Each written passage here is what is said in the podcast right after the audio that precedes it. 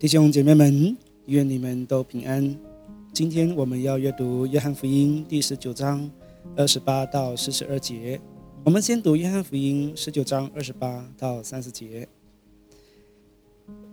这事以后，耶稣知道各样的事已经成了，为使经上的话应验，就说：“我渴了。”有一个盛满了醋的罐子放在那里，他们就拿海绵沾满了醋，绑在牛膝草上。送到他嘴边，耶稣尝了那醋，说成了，就低下头断了气。这里说主耶稣喝下这杯醋，是为了要应验经上的话。这是指诗篇六十九篇二十一节：他们拿苦胆给我当食物，我渴了，他们拿醋给我喝。在主耶稣钉十字架之前。执行的罗马兵丁曾经给他一杯用苦胆调和的酒，主耶稣并不喝，因为那是有止痛的效果。主耶稣要为我们的罪百分百的承受，因此不接受止痛药。马太福音二十七章三十四节，士兵拿苦胆调和的酒给耶稣喝，他尝了不肯喝。在这里记录的是另一杯酒，是在钉十字架之后。接近下午三点钟，这是醋，也就是酸酒，没有止痛作用。主耶稣喝了，随即就死去。所以完全的应验了诗篇六十九篇二十一节所说的：“他们拿苦胆给我当食物，我渴了，他们拿醋给我喝。”主耶稣喝下这杯酸酒也有另一个含义。每年尼三月十四日，犹太人会在晚上吃逾越节的晚餐。在餐桌上会摆放四杯酒给每一位，餐桌中间还有一杯酒，称之为以利亚之杯。犹太人相信弥赛亚来临之前，以利亚必会先来，然后告诉他们弥赛亚来临的日期。所以中间的以利亚之杯是预留给以利亚饮用的。宾客前面的四杯酒会在晚餐进行的程序中逐一的喝完，各有意义。按照顺序。第一杯成圣之杯，是我要拯救你们脱离埃及人的重担；第二杯为审判之杯，是我要救你们脱离他们的捆绑；第三杯救赎之杯，是我要伸出膀臂救赎你们；以及第四杯赞美之杯，是我要以你们为我的百姓。这是根据出埃及记六章六到七节的经文中的四个“我要”的应许。我们中文和合本翻译并没有完整的翻译出来，但英文版本的 ESV 就翻译出来，就会读到这个四个动词伴随着四个应许，英文以 “I will” 来表达。那有兴趣的朋友们可以去翻开出埃及记六章六到七节的经文。主耶稣和门徒吃逾越节的晚餐，应该不是在弥散月十四日，而是提前一天吃。主耶稣知道他没有办法和他们一起吃，因为他将会在那一天被钉在十字架上。在他们的逾越节晚餐当中，主耶稣好像一位大牧人，带着大家一起享用这有意义的晚餐，同时也带领他们喝这四杯酒。是福音没有记录第一杯酒，但是却有记录第二。呃，第三杯酒。儒家福音二十二章十四到二十节，十四节说：时候到了，耶稣坐席，使徒也和他同坐。耶稣对他们说：“我很愿意再受害以先和你们吃这逾越节的筵席。我告诉你们，我不再吃这筵席，直到成就在神的国里。”耶稣接过杯来，注谢了，说：“你们拿这个。”大家分着喝。我告诉你们，从今以后，我不再喝这葡萄汁，只等神的国来到。又拿起饼来祝谢了，就掰开递给他们说：“这是我的身体，为你们舍的，你们也应当如此行，为的是纪念我。”饭后也照样拿起杯来说：“这杯是用我血所立的新约，是为你们流出来的。”第二杯酒是在第十七节，耶稣接过杯来，注谢的说：“你们拿这个，大家分着喝。”耶稣和门徒喝这第二杯酒，这杯酒代表的是审判。我要救你们脱离他们的捆绑。透过审判，将人从捆绑中拯救出来。耶稣要把信他的人从魔鬼的国度里面拯救出来。有意思的是，耶稣喝了第二杯酒之后，理当继续喝第三杯酒，但是他却说：“从今以后，我不再喝了，只等到神的国来到。”也就是说，耶稣只喝到第二杯酒就停了，第三杯酒只有门徒喝。第三杯酒是在第二十节。饭后也照样拿起杯来说：“这杯是用我血所立的新约，是为你们流出来的。”马可福音十四章二十三到二十五节怎么说？又拿起杯来注气的递给他们，他们都喝了。也是说：“这是我立约的血，为多人流出来的。我实在告诉你们，我不再喝这葡萄汁，直到我在神的国里喝新的那日子。”而这杯酒，耶稣赋予属灵的意义。是以他的血做代表，和信他的人立下的心约。这杯酒代表的是救赎，耶稣以他的身体和宝血为他们做出了牺牲，把他们从罪恶中赎出来。第三杯门徒喝了，耶稣并没有喝，因为他并没有罪，自己不需要被救赎，是门徒需要被救赎。所以第三杯酒是和血有关，对门徒而言是救赎。但对主耶稣而言呢，那是血杯，或叫苦杯。我们也可以这么说，耶稣也有喝第三杯酒，只是喝的方式和门徒不一样。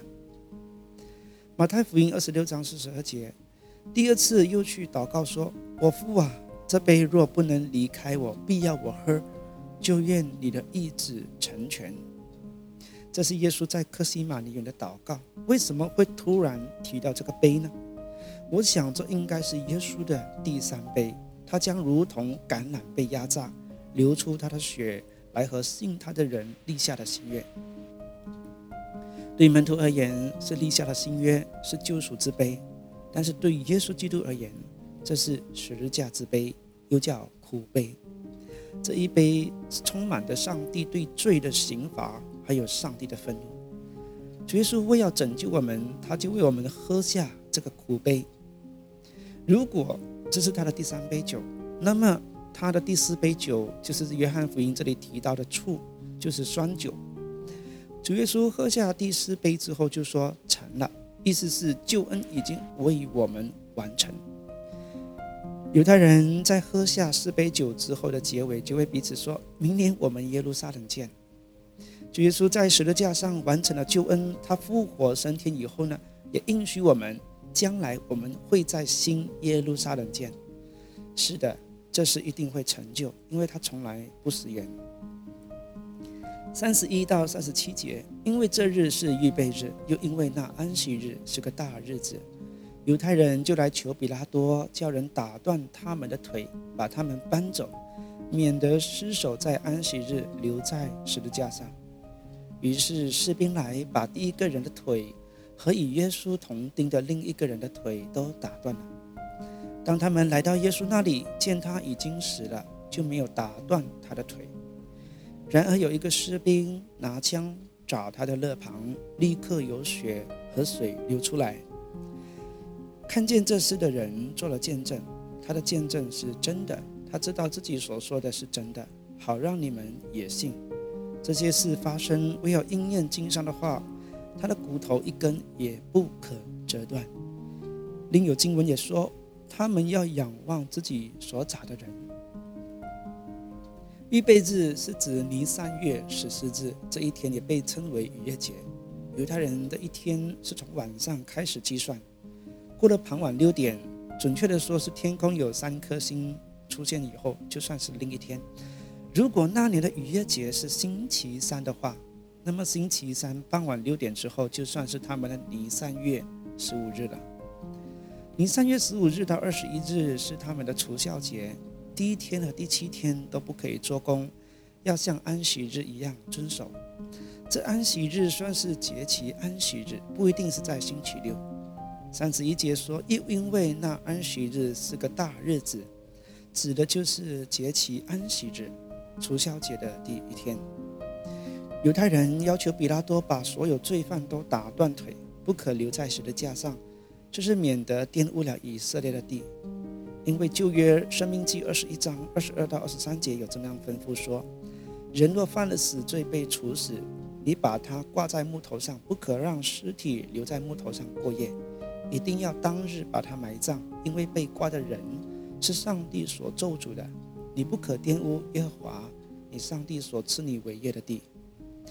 主耶稣虽然没有罪，但像罪犯被对待，为我们成了被咒诅的。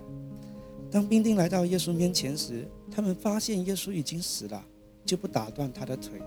上帝有在旧约规定，以色列人吃逾越节晚餐的羊羔时，不可以折断羊的骨头。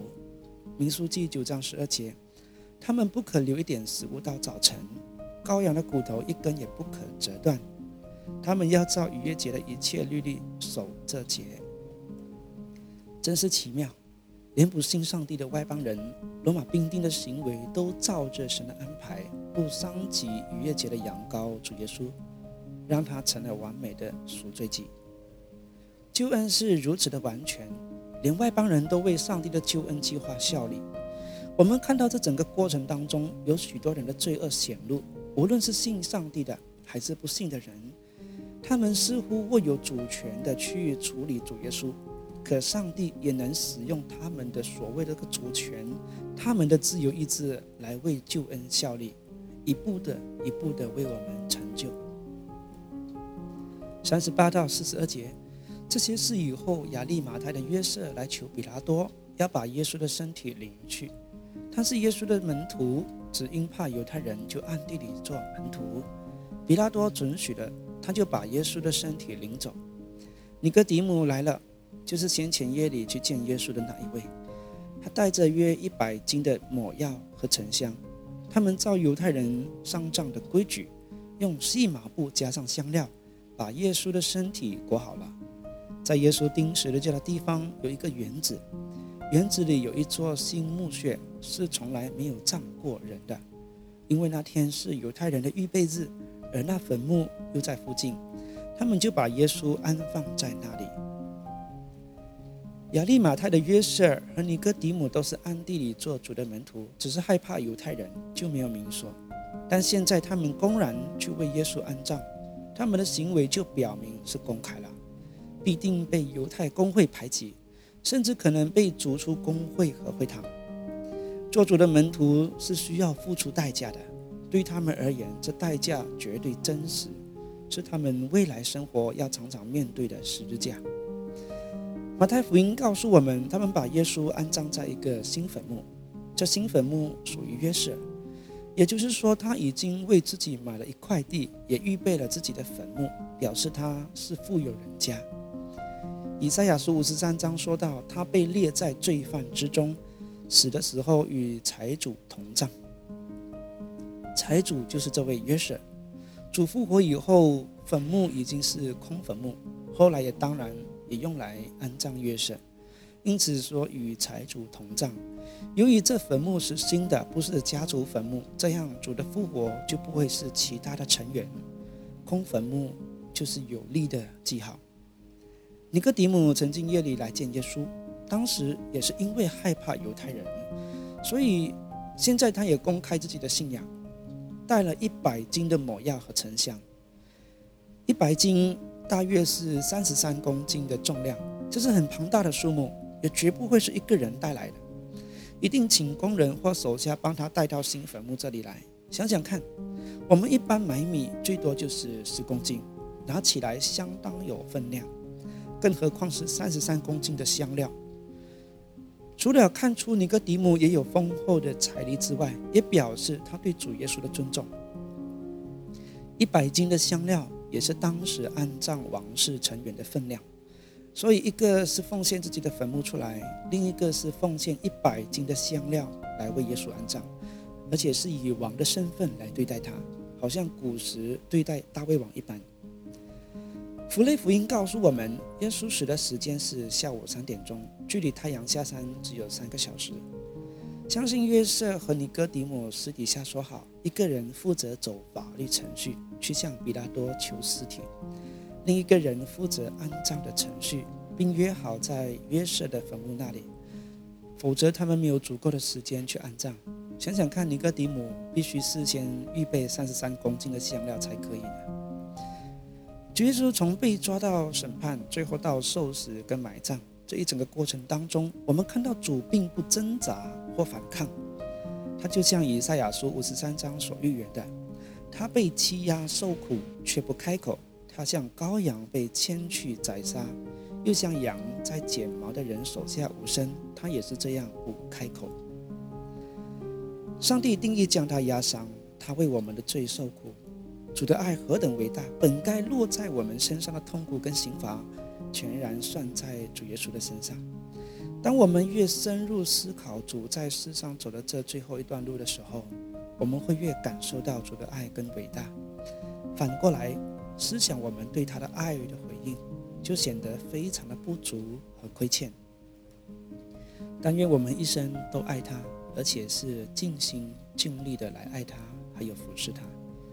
当我们遇到不如意的意思，也不要轻易的埋怨，因为埋怨将显得我们非常的肤浅优质。好了，今天我们就聊到这里，我们下期再见。